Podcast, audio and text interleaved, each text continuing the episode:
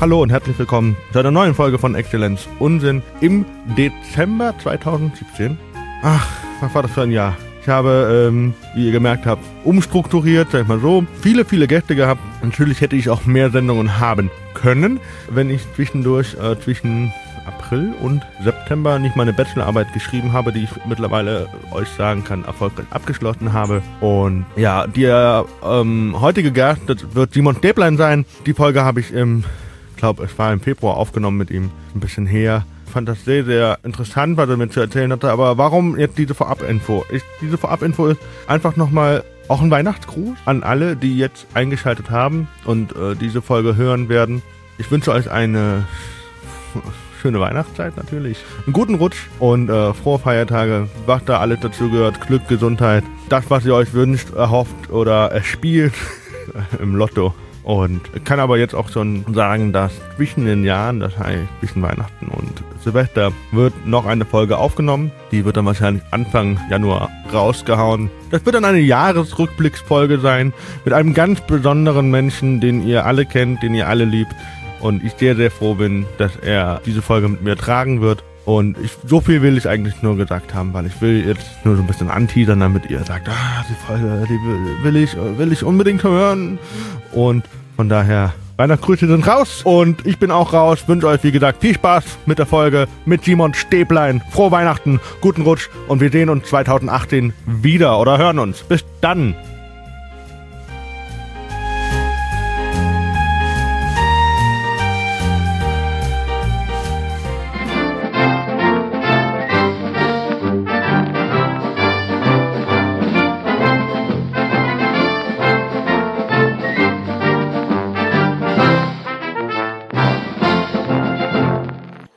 Hallo und herzlich willkommen zu einer neuen Folge von Exzellenz unten wieder aus Köln und äh, wieder der obligatorische äh, Werbeaufruf äh, bei patreon.com Exzellenz unten suchen, finden und unterstützen. Das wäre cool. Vielen Dank. Ähm, heute hier bei Simon Stäblein. Hallo. Hallo. moin moin oder so. Ähnlich, weil wir haben echt 11 Uhr, eine Stunde Zeit. Ja, das ist moin. Wir lassen es krachen. Ähm, Freue mich, dass, äh, dass ich äh, herkommen durfte. Natürlich. Das ist sehr, sehr nice. Wieder das Obligatorische kennt man ja, wer bist du und woher kommst du und natürlich, was machst du, aber das ist, glaube ich, dann klar. Mein Name ist Simon Stäblein, ich komme aus der Schweiz und bin Gefäßchirurg. Was bist du? nein, nein, äh, nein, ich bin Simon Stäblein und ich äh, bin Stand-Up-Comedian. Äh, und äh, ja, komme aus Köln. Ursprünglich auch gebürtig? Nee, ich bin in, äh, in Bayern geboren, also in Unterfranken. Äh, das hört man gar nicht raus. Kann, kannst du noch Fränkisch? Ich, ich glaube, wenn ich mit meinen Geschwistern rede, kommt das raus so ein bisschen, aber es ist jetzt nicht so, dass ich das extrem kann okay. oder mache. Aber Fränkisch ist auch, man rollt das R ein bisschen und so, äh, also man, man redet halt so, aber weiß ich nicht. Ich glaube, es kommt automatisch. Mein, äh, äh, viele meiner Freunde sagen immer, wenn ich mit meinen Geschwistern oder so rede, dann hört man das stark. Aber ansonsten hatte ich das nie. So einen richtigen Akzent. Ja, cool. Ähm, hat, was hast du denn vor der Comedy gemacht? Ich habe äh, BWL studiert. Ja. fertig studiert? Ja. Mhm. An der Uni Köln. Und äh, danach so ein paar Stationen durchlaufen. Ich war ein Jahr auf einer Schauspielschule, habe aber dann relativ schnell gemerkt, dass nicht das, was ich machen will, sondern was anderes, also Stand-up und habe dann dann so langsam damit angefangen, habe dann aber noch beim Fernsehen gearbeitet, fast zwei Jahre äh, in der Redaktion, habe da recherchiert, gedreht, geschnitten, was man alles so macht. Ähm, und Kommt man dann vom BWL auf Fernsehen? Naja, ich, ich wusste halt immer, dass es mich irgendwie in die Unterhaltungsbranche ziehen soll. Und BWL war so, ja, irgendwas musste ja machen, irgendwas Vernünftiges, so nach dem Motto. Und das war damals noch so meine Mind oder mein Mindset, wie sagt man, meine, meine Einstellung, so, ja, ich muss ja auch was, irgendwas, was man halt so macht heutzutage. Mhm. Und äh, dann wurde mir aber nach dem Studium schnell klar, nee, ich muss jetzt in jungen Jahren die Weichen nochmal anders stellen. Ja, und dann erst hinter die Kamera und jetzt meistens vor und auf die Bühne und ja. Wann hast du damit angefangen? Meinen allerersten wirklichen Stand-up-Auftritt hatte ich äh, am 26.11.2012 bei der Kunst gegen Bares in Köln. Wie war? Dritter Platz. Für den allerersten Auftritt war das wirklich solide. So, er ist sogar extra meine Schwester damals von München nach Köln geflogen, um sich meinen Auftritt anzugucken. Krasser Scheiß. Mhm. Machst du dieselben Themen noch immer oder nur verändert? Nee, davon ist gar nichts übrig geblieben von diesem ersten Auftritt. Gar nichts. Wie blickst du auf diesen ersten Auftritt zurück? Äh, positiv. Also es war, es war, es war ja gut. Also äh, für den ersten Auftritt, ich glaube, es gibt viele, die haben beim ersten Auftritt mehr verkackt oder so oder mehr. Also es war, es war gut und äh, äh, es war super, ich war super aufgeregt, also super, super aufgeregt. Äh, ich bin mit der Bahn in die falsche Richtung gefahren am gleichen Tag noch, weil ich so verwirrt war. Aber es war, äh, naja, es war, hat halt den Grundstein gelegt, so, ne? Für Stand-up. Und wie bist du denn auf explizit Stand-up gekommen? Hast du vorher, also natürlich Fernsehen und dann Stand-up ist ja dann nochmal was ganz anderes. Ja, natürlich. Naja, ich meine, man, man weiß halt, dass man einfach äh, äh, oder man, man merkt so schon von klein auf, dass man so das Talent hat, lustige Sachen zu erzählen und Leute gut zu unterhalten und, äh, und dass man Top-Witze-Erzähler ist und was weiß ich was, dass man einfach irgendwie ein Gespür für lustige Sachen hat und, und ein Timing und Leute und Sachen gut nachmachen kann.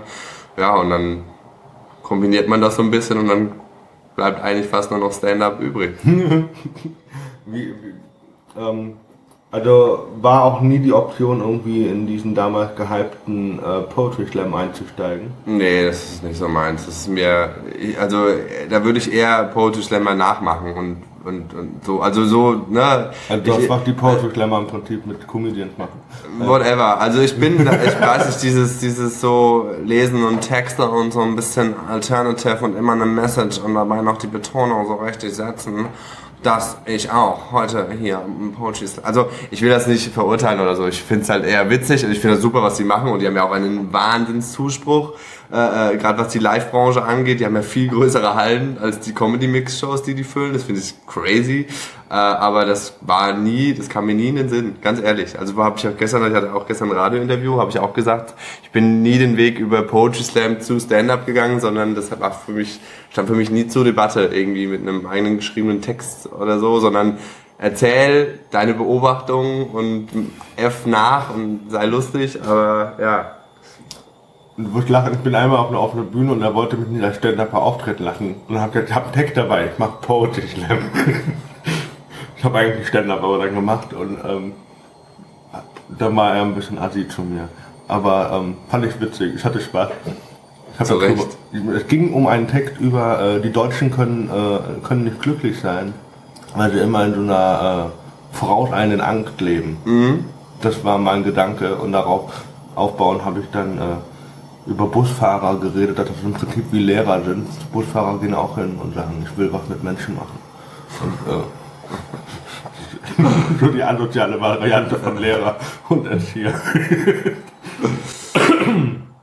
ähm, krass, jetzt, jetzt 2012, das ist ja schon vier Jahre her. Mhm, ja. Das ist, äh, hat sich ja viel getan. Du hast ja letztens, als wir noch gesprochen hatten, war bei der KGB Mannheim am 11.12. Mhm. Hast du gesagt, du bist jetzt so auf dem Standpunkt, dass du davon ausreichend verdienst, um zu leben, um davon zu leben. Ist das korrekt? Habe ich das richtig im Kopf? Ja, ich meine, die Frage ist immer, was, also die Frage ist ja immer, was heißt, äh, was heißt von irgendwas leben können, ne? Also was ist dein Standard und so.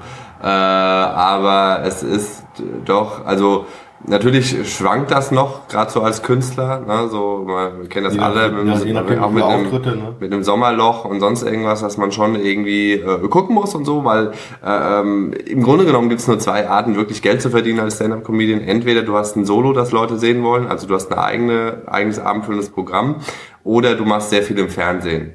Und beides ist noch nicht zu 100% der Fall.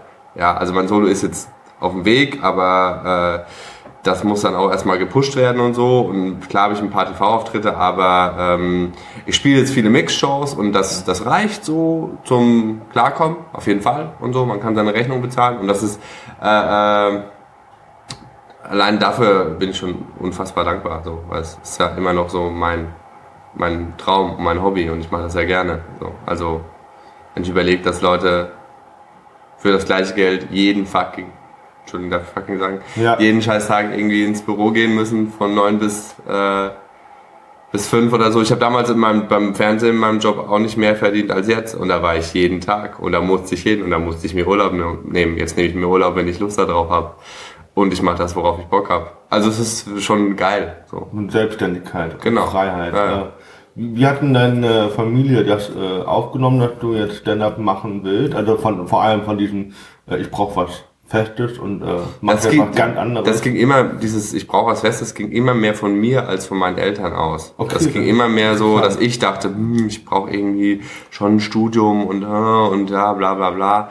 Äh, meine Eltern waren eigentlich schon immer so der, der Meinung, Junge, mach irgendwie, was dich glücklich macht und äh, wir finden das gut und wir supporten dich da, soweit wir das können und äh, ja, so ist äh, auch immer noch der, der der Fall. Die sagen, ey, wenn du damit klarkommst und wenn das dein Ding ist und äh, dann äh, freuen wir uns und natürlich freuen sie sich sehr für mich, weil sie wissen, wie viel Spaß mir das auch macht. Der Lebensmittelpunkt, auch also jetzt von der Bühne her, ist aber Raum Köln. Ja. Also du hast jetzt da unten noch gar nicht gespielt in Unterfranken. Äh, doch, ich habe sogar letztes Jahr, äh, gut, dass du mich daran erinnerst, da muss ich mich auch noch dran kümmern. Heute ist, was ist denn heute, Mittwoch? Egal. Ähm, ich habe sogar äh, äh, kurz vom Comedy Grand Prix hab ich, bin ich an unsere Lokalzeitung rangetreten und dann haben die sogar wirklich so ein Porträt über mich gemacht, so Traumberuf. Welcher Comedy Grand Prix jetzt? RTL. Okay. Letztes Jahr. Januar? Ja, genau. Ja. Und äh, kurz bevor der Ausstrahlung bin ich halt bei uns zu Hause an die Lokalzeitung rangetreten, haben die sogar ein Porträt über mich gemacht, so aus, aus einem kleinen Dorf, Traumberuf, Comedian etc. pp. Da habe ich versprochen, dass ich mit einer Show in mein Dorf komme. Und das habe ich dann auch gemacht letztes Jahr. Habe ich unsere Stadthalle, Stadt-Dorfhalle, habe ich äh, gemietet und bin mit Sven Benzmann, Sertac Mutlu und Thomas Schmidt Krass. nach Heustreu gefahren in mein kleines Dorf und habe da eine Show gemacht vor über 180 sehr, sehr begeisterten Leuten. Und das wird dieses Jahr wiederholt mit einem anderen Line-Up. Aber äh, die Resonanz war, obwohl es einige Kritikstimmen vorher gab, war die Resonanz wahnsinnig und die Leute fanden es mega gut. Und das ist auch das, was man ja immer mehr beobachtet, dass die Leute einfach checken, dass Live-Lachen einfach was ganz anderes ist wie die Comedy, die man im Fernsehen guckt. Ja, das hat halt auch abgebaut irgendwo, ne? Ja die im Fernsehen. Ja, und es ist einfach was anderes, ob du allein auf deiner Couch sitzt und irgendwie äh, mit einem Bier in den Sessel furzt und, und keiner, kein anderer lacht im Raum und du sitzt da und weißt auch nicht so wirklich, ob du jetzt lachen oder weinen sollst. Äh, oder du sitzt neben, äh, was weiß ich, hunderten anderer Leute, die sich auch kaputt lachen und es steckt halt einfach an. Also wir sind halt einfach im besten Fall alles soziale Wesen und dann ist es halt schöner zusammen irgendwie sowas zu machen, ne? so eine Gruppendynamik. Und das hast du halt nicht, wenn du alleine auf der Couch sitzt. Ja, das ist ja dann auch die nächste Frage. Wenn du, du bist ja auch Veranstalter, so wie das äh, auch mhm. Step-Up-Comedy hier. Mhm, genau. Äh, wenn man sich da, es gibt ja Veranstalter, das machst du vielleicht auch, äh, ist auch ein gutes Recht als vom Veranstalter, dass man sich so Bewerbungsvideos reinzieht. Aber dann ist das doch von der Qualität her dann doch auch nicht so gut, wenn man sich zu Hause in Sesselfurz Bewerbungsvideos anguckt, oder? Ich also ich sage ja auch allen Comedians, äh, dass ich äh, die, dass jeder, also natürlich können mir Leute Videos schicken, aber ich sage eben, ich möchte die Leute live sehen und erst dann mache ich mir ein Bild darüber, ob ich das gut finde oder nicht. Also äh, deswegen, ich gucke mir jetzt nicht jeden Tag hunderte Videos an. So viele bewerben sich jetzt auch nicht für meine Shows. Vereinzelt mal und so. Aber ähm, äh, ich sage den Leuten immer, ich guck mal, wenn ich euch irgendwo sehe und dann können wir nochmal sprechen. Ja, cool. Ähm, die Anfänge, wie, wie haben die sich bei dir gestaltet? Was ist denn dann nach der KGB Köln passiert? Äh, dann ist man erstmal irgendwie irritiert, weil man jetzt irgendwas losgetreten hat. Und, äh, und ich bin ein sehr ungeduldiger Mensch. So, dann fragt man sich natürlich, okay, wie geht's jetzt weiter? Und das nächste Mal muss besser werden. Und hier und da und, und kann ich jetzt das gleiche nochmal spielen oder muss ich jetzt sofort mit was Neuem kommen? Aber ich habe doch noch gar nichts Neues. Also ganz viele Gedanken im Kopf, die man erstmal sortieren musste und ähm, ja, dann, äh, dann beginnt dieser quälende kreative Prozess, wo du dann irgendwie denkst, was will ich denn eigentlich erzählen? Und äh, das hat sehr lange dann gedauert, ab diesem ersten Auftritt, bis ich zu einem Punkt gekommen bin, wo ich äh, Sachen dann erzählt habe, die ich wirklich erzählen wollte und nicht nur Sachen, wo ich dachte, das findet das Publikum gut, sondern das hat wirklich zwei Jahre gedauert, bis ich angefangen habe mit Material, bei dem ich wirklich sage, ja, das ist auch meine Meinung und das ist auch das, was ich denke und das ist auch das, was mich beschäftigt, die Themen. Ähm, und nicht mehr nur, hahaha, wie kennt ihr Ikea? Ja, da war ich und das war auch lustig. Also, ne, sondern einfach so, was bewegt mich. Und dadurch wird, wird, wird es und wurde es immer authentischer und damit glaube ich auch immer besser. Ähm, das heißt, ähm, du bist jetzt nicht so einer, der jetzt sagt, dass jede 20 Sekunden äh, jetzt ein Punch kommen muss, sondern du lässt, du, du weißt, dass die Leute dir zuhören, auch so über zwei, drei Minuten, auch ohne Lacher. Ja. Und, und das finde ich der Knaller. Ja, da muss, ja, Knaller ist natürlich umso länger es still ist, umso besser sollte eigentlich der Gag am Ende sein.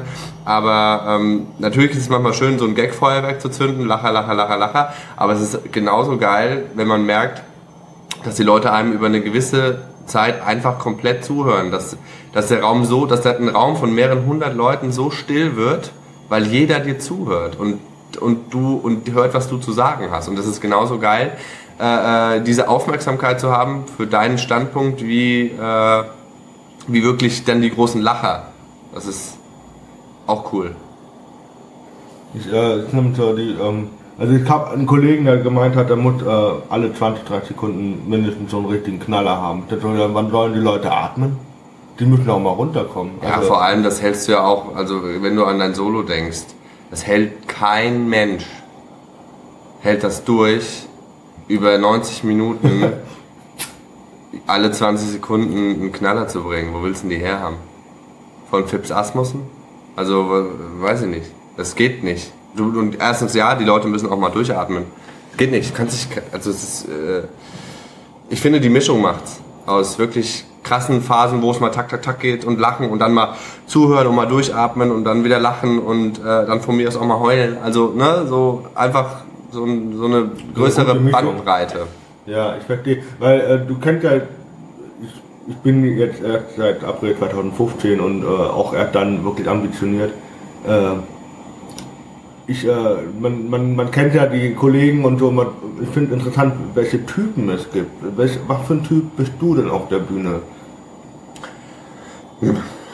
Ich glaube, ich, ich mache relativ klassische Stand-up.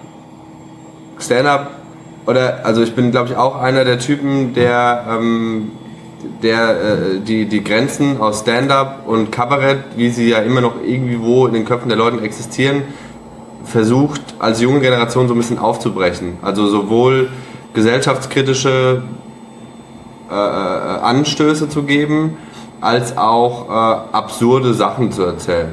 Also äh, es hat alles Platz in meinem Programm. So, und in dem, was ich erzähle. Es gibt keine, oh, das kannst du nicht machen, weil das ist zu, zu derb oder das ist zu hohl oder das ist äh, äh, zu trivial oder das ist zu fantastisch oder das ist zu politisch. Es hat alles Platz und das ist, glaube ich, das, was eine klassische Stand-up auszeichnet, dass man keine Themen ausspart.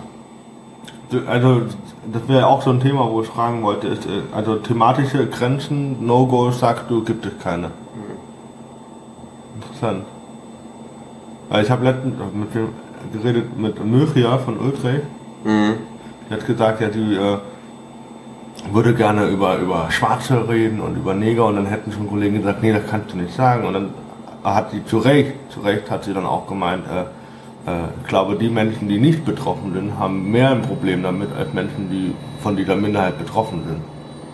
Ja, also man sollte sich generell, wenn man Künstler ist, nicht von außen reinreden lassen, was man zu sagen hat und was nicht. interessant. ja, ich finde deswegen interessant, weil ich, äh, weißt du, wenn man ja so anfängt, dann fragt man ja schon immer nach, hey, kann ich das machen oder so, was denkst du dazu? Und wenn man das sollte man niemanden fragen. Das sollte man selber entscheiden für sich, ob man das machen darf oder kann oder nicht. niemanden fragen, meinst du, ich kann das bringen? Meinst du, das ist zu hart? Wir machen, wir machen Comedy. Also es ist Satire und äh, Satire darf alles. Und das ist gerade ja war ja die Diskussion, darf es alles? Erdogan sagt nein.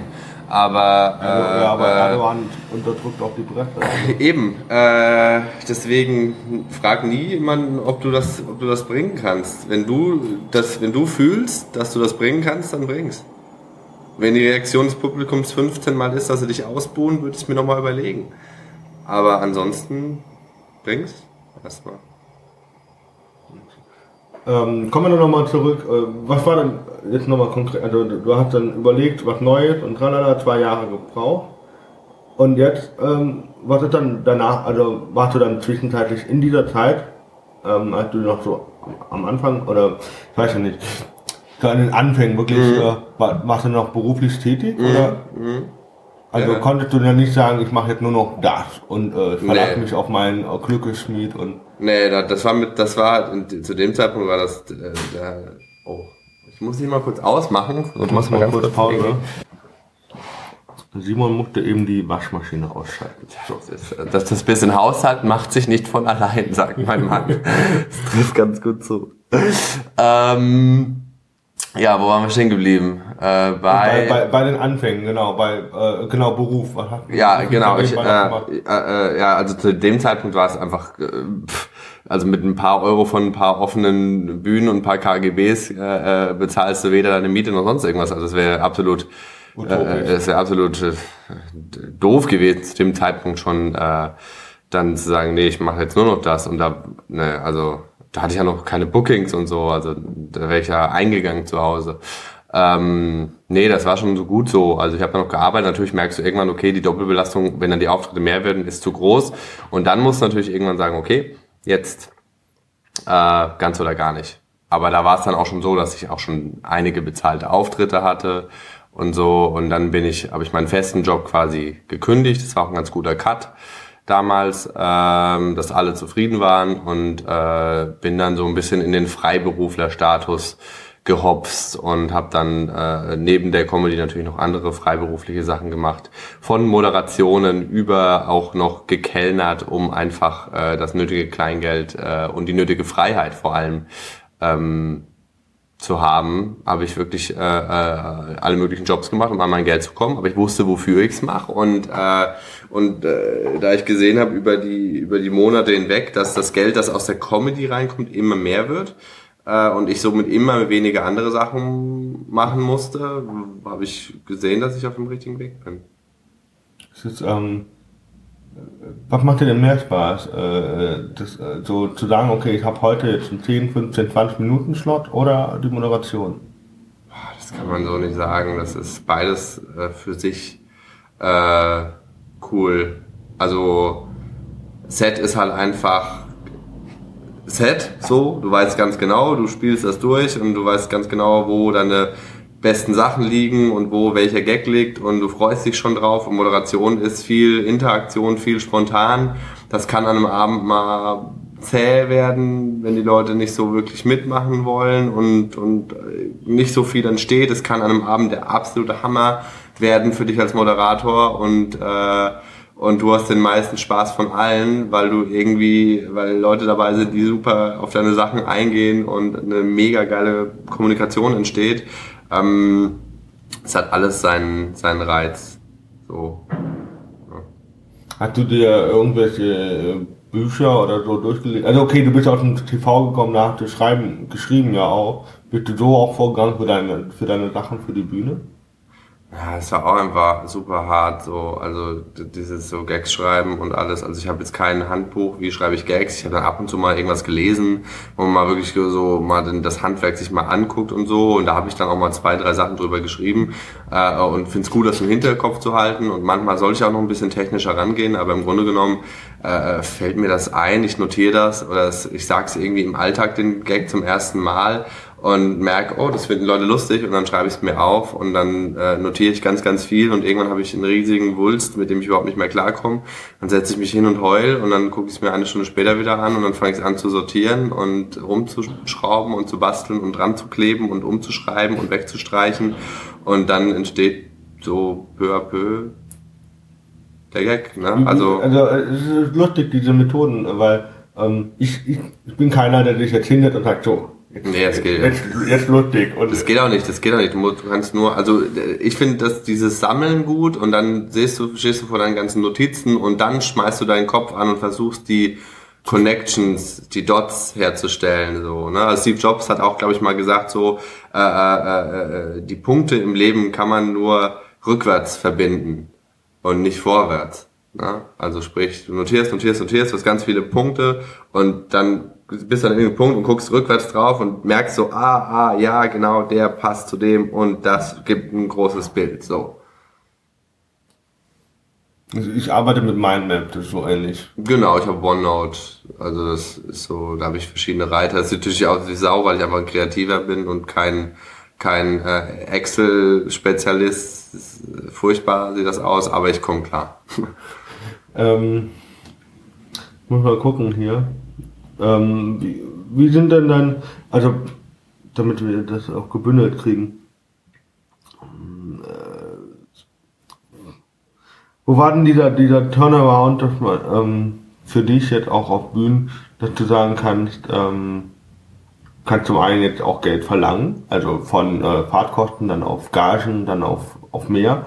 Äh, wo war da der Turnaround? Äh, war das dann der, wo Anfragen reingegangen sind oder wo du auch, an, wo du auch Anfragen noch rausgeschickt hast? Beides, glaube ich. Also äh, natürlich, wenn du dann eine Agentur irgendwann hast und die dann auch natürlich auch Geld verdienen wollen und so und gucken, dass sie dich irgendwie für Geld irgendwo platzieren und nicht für Umme. Ähm, Hast du eine? Ich weiß es nicht. ja, Okay. Also ich hatte eine andere vorher, aber mit der war ich nicht zufrieden und dann bin ich gewechselt und jetzt bin ich bei einer sehr guten Agentur und äh, das war auch so die erste Agentur, auf die bin ich zugekommen. Das war kurz nachdem ich meinen Job gekündigt habe, habe ich gesagt, oh, ich brauche jetzt irgendwie Management, äh, ich weiß auch nicht, was ich machen soll und wie ich weitermachen soll. Und dann habe ich mich bei denen beworben und die haben mich sofort irgendwie aufgenommen, ähm, was ein bisschen suspekt war, weil nicht mal live geguckt, sondern einfach, ja, unterschreib mal. Und ich so, hm, okay. Und äh, in meiner, in meiner äh, äh, Orientierungslosigkeit habe ich gesagt, ja, ich, geil, ich habe jetzt ein Management, habe mich mega gefreut. Hat nicht so gut geklappt, die Zusammenarbeit, es war mir alles zu wenig. Und das Ma- Management, bei dem ich jetzt bin, die sind dann auf mich zugekommen. Das heißt, die haben mich gespottet, gesehen, haben gesagt, finden wir gut, haben mich mehrmals live angeguckt, bevor sie mich angeschrieben haben überhaupt. Also haben mich erstmal beobachtet und zu gucken, ohne dass sie jetzt sagen, ja, wir sind jetzt heute Abend da, sondern einfach so, was kann er denn? Und dann ist das, glaube ich, besser, wenn jemand wirklich sagt, ja, wir wollen mit dir zusammenarbeiten, weil wir gesehen haben, dass du Potenzial hast. So ein bisschen ähnlich wie bei Fußballern. Wahrscheinlich. Ich bin jetzt nicht so der Fußballfan, aber wahrscheinlich ist es so, dass Leute sagen, guck mal, der, das ist ein Talent und nicht so, hier, hier wollt ihr mich unter Vertrag nehmen, sondern äh, dass Agenturen auf dich aufmerksam werden. Und wenn man äh, da rumspringt auf den Bühnen und so und in Köln und sich zeigt, dann werden Leute auf dich aufmerksam, weil es wird immer nach neuem Material gesucht. Die Uhren stehen oder die die die ja, die Uhren stehen nie still und auch die Malwerke und alles mögliche äh, die Mühlen stehen nie still. Also einfach zeigen, rausgehen, machen. Was sind denn deine Ziele jetzt explizit für die Comedy? Solo, erstes Programm jetzt auf den Weg bringen. Ähm, Titel? Altglas und Champagner. Du bist der Erste, der ihn erfährt. Also du, nein, du bist nicht der Erste, der ihn erfährt. Natürlich hat mein Management ihn schon abgesegnet und auch äh, ich bin jetzt zufrieden und sage, ja, das finde ich gut und so. Äh, aber das wird's, darauf wird's hinauslaufen. Äh, es ist relativ offen. Mm, es ist auch ein Zitat aus meinem Programm, Okay.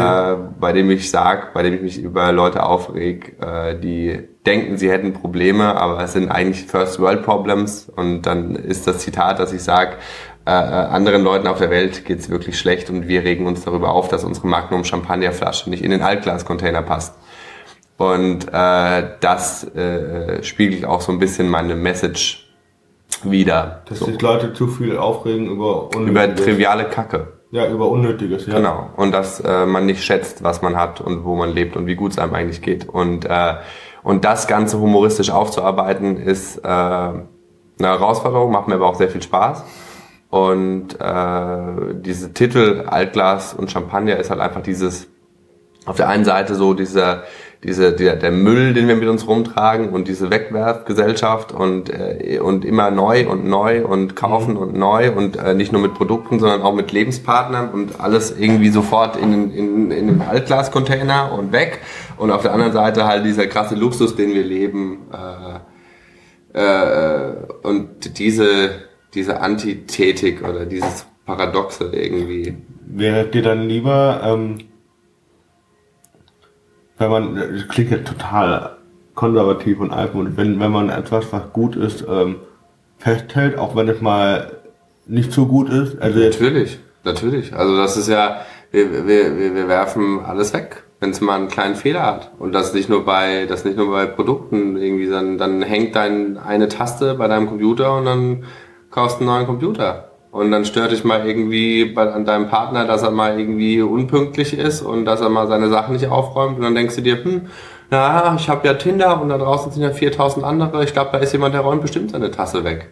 Äh, also es ist ja äh, überall so, dass wir heutzutage einfach konsumieren. Wir konsumieren ohne Ende und äh, achten überhaupt nicht auf Nachhaltigkeit und alles. Und das tut uns nicht gut.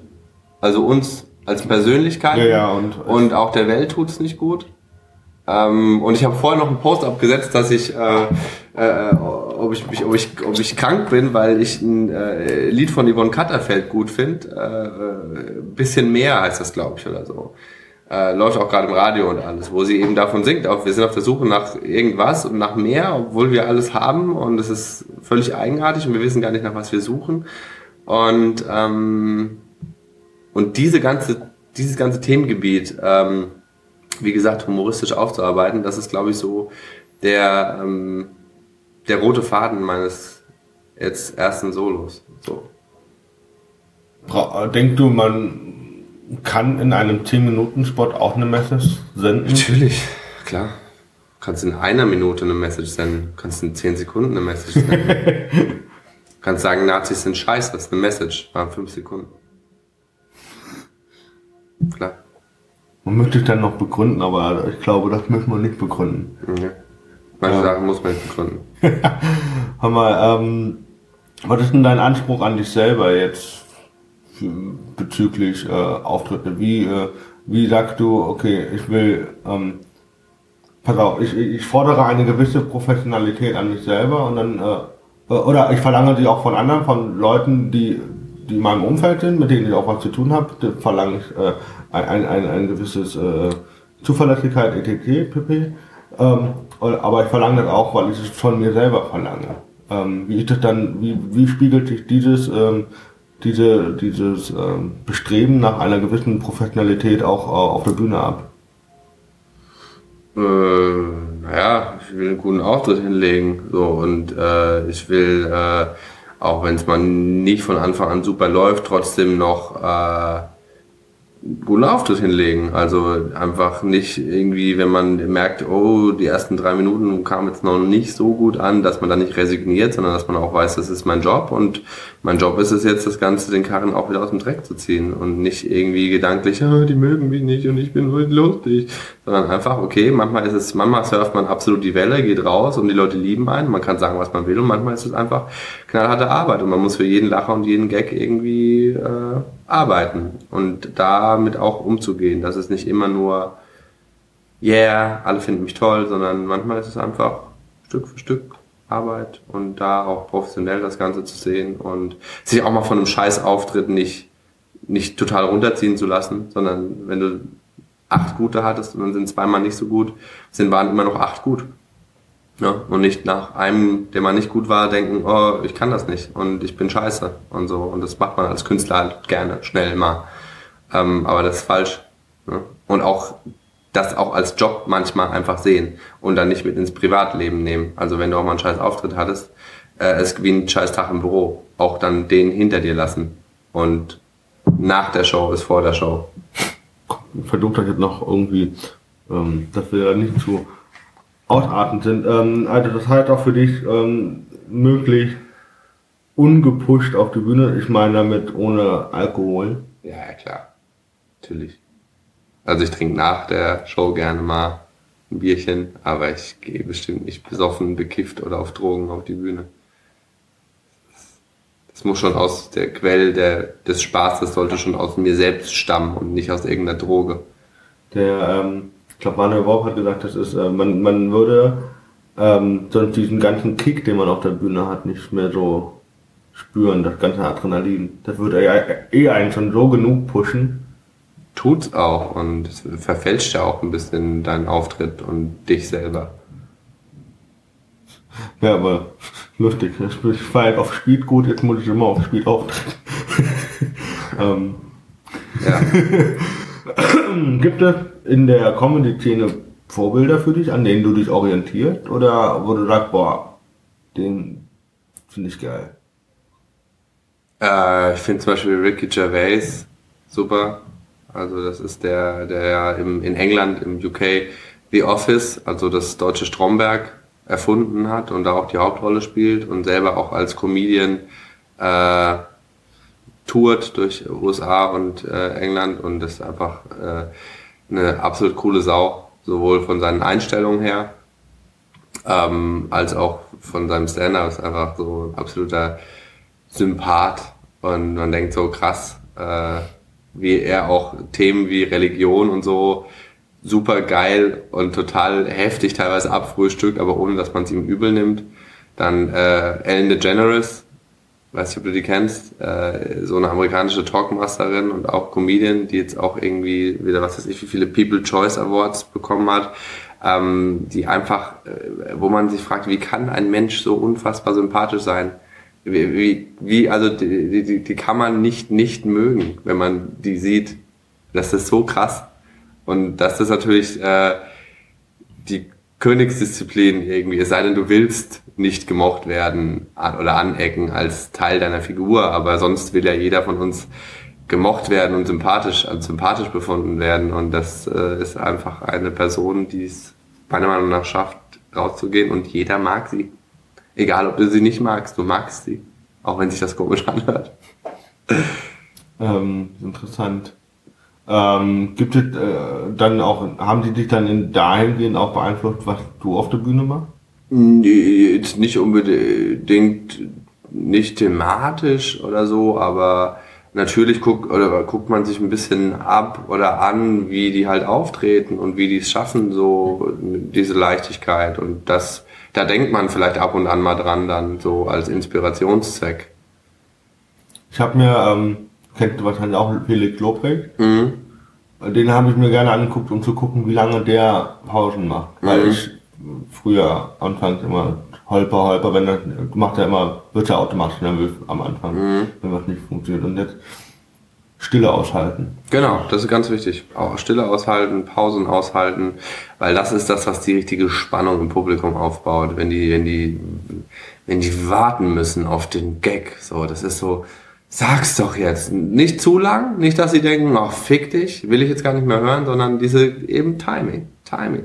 So. Felix ist natürlich. Und, und, und dann freut man sich ja selber drauf. Natürlich, natürlich, weil du weißt, dass es lustig ist. Natürlich ist es kacke, wenn du so eine lange Pause lässt und der Gag ist scheiße dann ist richtig scheiße für dich. so, also mit, also das muss halt alles ein ineinander greifen. Ne? Felix ist halt einfach, äh, Felix lebt von den Pausen und Felix hat gute Gags, die dann kommen und deswegen äh, funktioniert es auch so gut. Gibt es da von diesen aktuellen, auch der deutschen Szene, wo du sagst, boah, den finde ich richtig geil? Felix ist schon sehr witzig, also der macht das schon wirklich sehr gut, also den äh, finde ich echt gut auf der Bühne und äh, äh, Sebastian Richards ist da total verstrahlt und kennt auch keiner, der das hört, aber der ist auch echt witzig. Hat auch gute Ideen. Stefan Danziger durfte ich jetzt kennenlernen. Äh, äh lustiger Typ. Der ist auch Berlin, ne? Berlin. Ähm, Osan Yaran, der jetzt auch den Hamburger Comedy-Pokal gewonnen hat. Äh, Hammer. Echt sehr witzig auch. Ähm, von den großen Caroline Kebikus war ich im Solo, musste ich auch sehr lachen. Ähm, doch, äh, und ja, das, das sind so viele kleine andere äh, irgendwie, äh, wo ich echt auch, äh, gibt auch viele, die ich scheiße finde, aber darüber will ich jetzt nicht reden. Ähm, aber es gibt schon einige, wo ich sage, ey, Ich bei, bei Coach ist es für mich ein bisschen wie bei so Mundschuh. Ich finde ich find beide sehr, sehr gut. Irgendwann ist zu viel. Irgendwann ist dieses Geschrei. Aber es und ist mir dann irgendwann zu proll. ja, dieses Geschrei und zu aggro und das über 90 Minuten, irgendwann ist es mir auch too much. Und dann das Ganze dann in einem noch weiteren Solo, immer dieses also ja, ich verstehe das, ich habe sehr gelacht, aber ich verstehe auch, wenn es einem zu viel ist. Ähm, weil ich habe gesagt, der, der, was war denn das? Der Sumunsch hat ja was über Ne- Neofeministinnen erzählt, die dann letztendlich dann doch äh, den Penis im Gesicht geschlagen bekommen haben wollen. Und ich habe gedacht, der hat eigentlich recht. Eigentlich hat er sowas von recht. Aber warum musste das so, du, so drei Minuten, drei richtig gute Minuten und dann zwei Minuten so, oh, schon wieder diesen, diesen, ah, und ich, ich, ich mag, also mein Bruder findet, feiert den ziemlich hart und er hat gesagt, ich habe das schon immer gesagt, dass, ich den, dass der gut ist. Dann so, ja, ich habe nie gesagt, dass er schlecht ist. Ich habe nur immer gesagt, der ist mir zu, zu proll, weißt du, dieses äh, Ficken, weißt du, Ja, muss er, muss man halt äh, mögen, ne? Aber das ist ja auch, das ist ja auch Kunst. Also muss ja nicht jeder alles gut finden und es geht auch gar nicht und es wäre auch total komisch. Und äh, ich glaube, Ingmar Stadelmann hat mal gesagt, äh, äh, das gemocht werden ist das Kryptonit des Künstlers, ähm, weil nicht jeder kann und soll dich mögen. Das wäre absurd, weil wenn du nicht aneckst, brauchst du, hast du nichts zu erzählen. Das ist so. Und ähm, wenn man mal überlegt, in, allein in Deutschland gibt es 80 Millionen Menschen, wenn dich davon nur ein Prozent gut findet und deine Karten kauft, kannst du Millionen. schon richtig gut davon leben. Also vor allem, ich muss jetzt, äh, ähm, 800.000 bei 1 Prozent, aber das reicht auch schon. ist okay. Ich und Mathe, ist, äh, du bist ja, Ja, ja, ist gut. äh, man merkt die Defizite. ich finde den aber andersrum, herum, wenn ich mir Talkshows von dem angucke, dann finde ich den sehr sympathisch zum Zuhören. Das, der Serdash, also Serdash Muncho als der Hassprediger ist ja auch dann die Rolle. Und Serdash Muncho als Mensch in der Talkshow ist Serdash Muncho, der sehr viel weiß, sehr viel drauf hat und sehr re- reflektierter Mensch ist. Das ist was ganz anderes. Könnte natürlich aber auch wieder eine Rolle sein. Ne? Nee, ich glaube, das ist er dann wirklich. Und das andere ist einfach, dass dieser Hassprediger, das, was er sich da, So reinsteigert. ja. Äh, pass mal auf, wir, wir spielen, ich mache dieses, aber wir können auch noch über Hobbyfilme, Serien und Musik reden. Wie schaffen Hast du Hobbys? Schaffen wir das zeitlich? Äh, sehr viele. Ich mache äh, ich mach viel. Ich, äh, ich mache Sport. Ich war jetzt erst, äh, die letzten zwei Wochen war ich tauchen. Ähm, Wo warst du? Darf man fragen? auf den Malediven äh, tauchen und äh, ich spiele äh, Tennis im Sommer und Beachvolleyball und ich koche leidenschaftlich gerne ähm, und äh, ja vieles mehr glaube ich äh, alle also ich gehe gerne in Freizeitparks, ich fahre gerne Achterbahn, ich gehe gerne auf Festivals. Ich bin einfach, glaube ich, jemand, der gerne lebt. Ich esse gerne. Und ähm, bei Film, Musik, wie, wie sieht das so aus?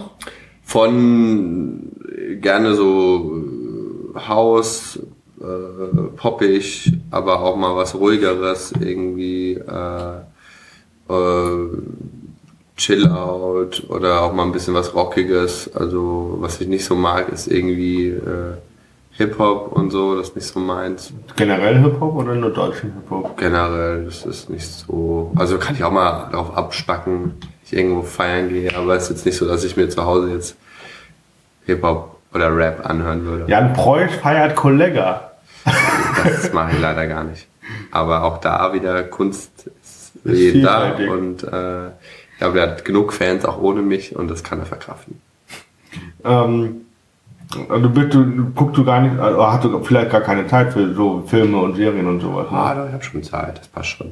Also ich bin jetzt nicht so, ich hänge jetzt nicht viel vor dem Fernseher oder so, aber Game of Thrones habe ich natürlich, freue ich mich jetzt schon wahnsinnig auf die neue Staffel. Das ist immer so, ich mir denke, Alter, wie geil kann eine Serie sein und wie schade es ist und jede, du guckst, jede Sekunde ist für dich total yeah. Äh, das äh, habe ich äh, äh, wirklich äh, geguckt. Damals noch Desperate Housewives, das gibt's leider nicht mehr. Und sonst, äh, Narcos fand ich sehr cool. Aber viel ist, also ich bin jetzt kein Serienjunkie, der jetzt 20 am Start Kennt hat. du, kennt du Walking Dead? Ja, aber. Also du weißt, worum es thematisch geht. Weiß ja. ich, aber Zombie finde ich ganz nett, so mal als Zombie-Film, aber ich brauche da jetzt keine ganze Serie von gucken. Ich, es war lustig, am, am, am Montag äh, habe ich die Hörgeräte ausgezogen, Kopfhörer an, dann bin ich gegangen. Und Jan freut dann so, hä? Ah, du, du hörst doch dann nicht mehr vom, vom, vom, äh, von der Straße und so. Ich dann so, ich bin so Walking Death. Und, und den hat er aber nicht verstanden. Okay, ich schon. Ich habe mich betötet vor Lachen, aber er so, verstehe ich nicht. Tja, Englisch ist auch nicht jedermanns, Sache, ne? ähm, guck, äh, wir machen jetzt noch die, schnell dieses Spiel. Ist so entweder oder. Äh, und du sagst äh, entweder das eine oder das andere. Äh, es sind acht Fragen. Äh, Bier oder Wein? Wein, Rot oder weiß? Weiß, Buch oder E-Book? Buch, Laden oder Internetkauf? Internet, Steak oder Sojawurst? Steak, Merkel oder Schulz? Schulz. Nicht schmecken oder nicht riechen? Ja, das eine geht ja mit dem anderen einher. Wenn du nicht riechst, kannst du nicht schmecken. Das ist eine, das ist eine komische Frage. Weil der Geruchssinn ist ja maßgeblich für den Geschmack verantwortlich. Deswegen keins von beiden. Äh, an einem typischen Freitagabend, daheim oder Party? Eher momentan daheim. Weil meistens am Freitag arbeite ich. Typischer Freitagabend ist Showtime. Das ist das Los des Künstlers. äh, deswegen meine Freitagabende sind nicht die Freitagabende, die ein 9 to 5 Büromensch hat. Meine Freitagabende sind schon Party an sich. Okay.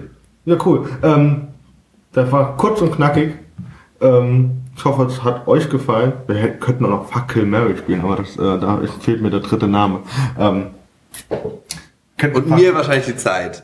Äh, ja, wir haben jetzt eine Dreiviertelstunde durch ganz ordentlich gefüllt. Vielen Dank dafür. Ja, gerne, sehr gerne. Und, Hat Spaß äh, gemacht. Man sieht sich oder hört sich oder schreibt sich. Definitiv. Und äh, ich habe gehört, äh, man sieht sich immer zweimal im Leben. Wir haben uns jetzt schon das zweite Mal gesehen. Das hieß, es wäre jetzt das letzte Mal. Ich denke, wir sehen uns ein drittes und dann. Äh, ja, und äh, euch äh, noch einen schönen Tag. Bis dann. Tschüss. Thank you.